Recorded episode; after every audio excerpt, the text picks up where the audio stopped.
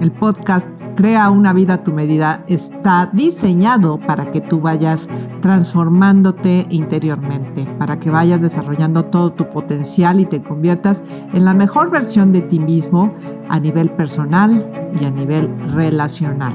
Yo soy Eli Martínez, especialista en transformación personal y organizacional.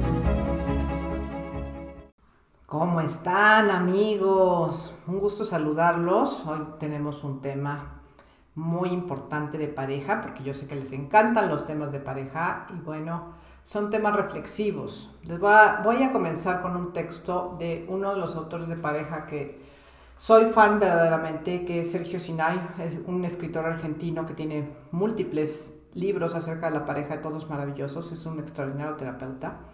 Y él empieza uno de sus libros con este texto. ¿Cómo es que en la búsqueda del encuentro amoroso vamos a parar a sensaciones, sentimientos y estados tan alejados del encuentro deseado? ¿Cómo nos extraviamos de este modo en el camino?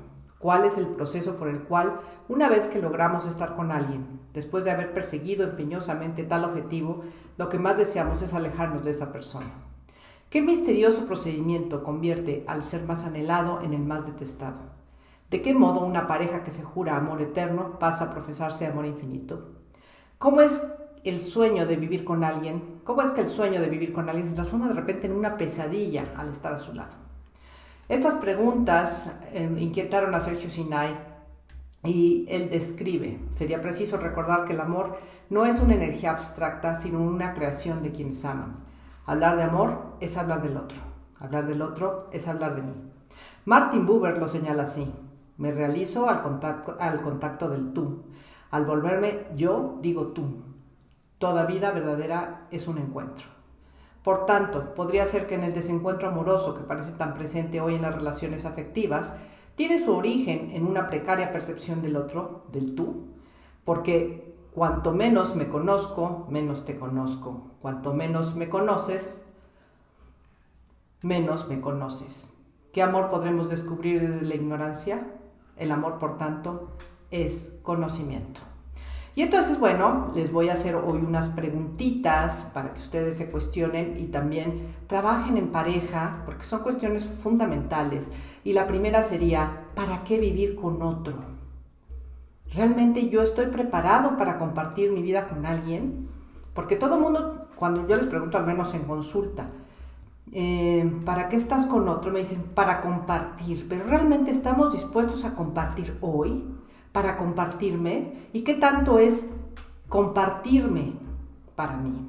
¿Es vivir juntos? ¿Es vivir separados? ¿Es em, que los dos compartamos espacios en común nada más? ¿Qué es para ti primero el, el tener una pareja? ¿Para qué quieres vivir con otro? ¿Para qué estar en pareja? Sería la siguiente pregunta. Y piénsala bien, piénsala profundamente, porque normalmente nuestras respuestas son muy automáticas y muy programadas, pero poco conscientes. Entonces, realmente, ¿tú para qué quieres una pareja? Si es para llenar tus huecos existenciales, si es por soledad, si es por miedo, ¿por qué quieres tener una pareja y para qué quieres tener una pareja? Esa es una pregunta muy importante que hay que hacerse y que hay que descubrir también en el otro.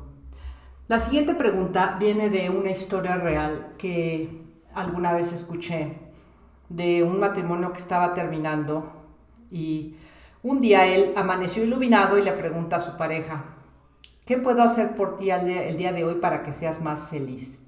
La mujer, que en esos momentos ya lo odiaba porque estaban incluso en proceso de divorcio, enojada, se le queda viendo como diciendo, ¿para qué me preguntas esto?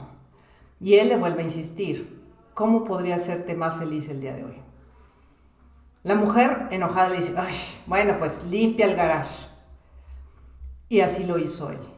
Al día siguiente le vuelve a hacer la misma pregunta. Y esta mujer respondió de una manera menos defensiva y lo manda a hacer otra tarea. Cada día él le hacía la misma pregunta. ¿Cómo te podría hacer hoy más feliz?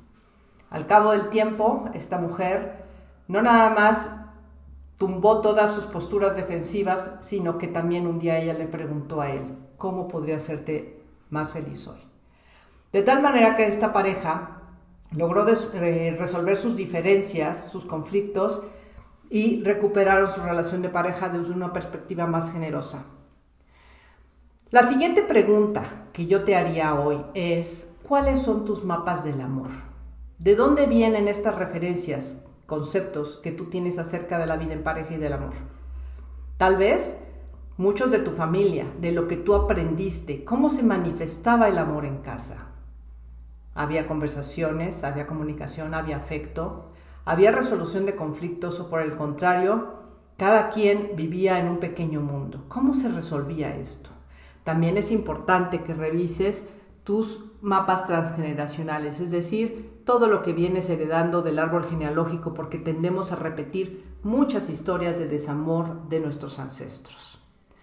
Esto te va a permitir que tú empieces a cuestionar tus creencias acerca de la pareja y puedas crear relaciones mucho más actuales, mucho más claras, mucho más conscientes para ti. ¿Qué aspectos reconoces del otro que son diferentes del tuyo? Sería la siguiente pregunta, porque las diferencias es lo que venimos a trabajar y a sanar en las relaciones y las similitudes son las que nos ayudan a permanecer cuando hay momentos malos. Es decir, son como esta cuenta de ahorros donde, donde nosotros vamos depositando lo que vale la pena de la relación, del encuentro, y que nos sirven para mm, valorar cuando tenemos las diferencias, los malos momentos. Entonces, ¿cómo tú estás consciente también de toda esta parte? ¿Qué aspectos reconoces del otro que son diferentes?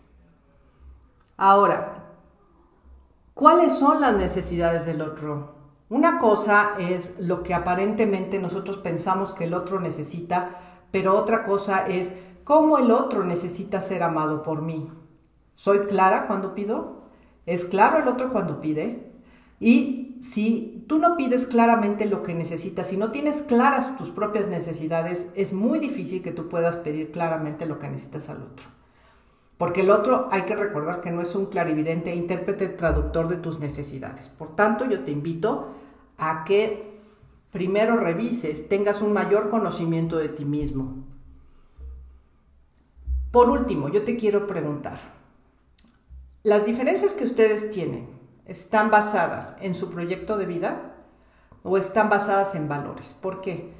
Cuando hay diferencias en proyecto de vida, por ejemplo, uno quiere casarse y el otro no uno quiere em, tener hijos y el otro no.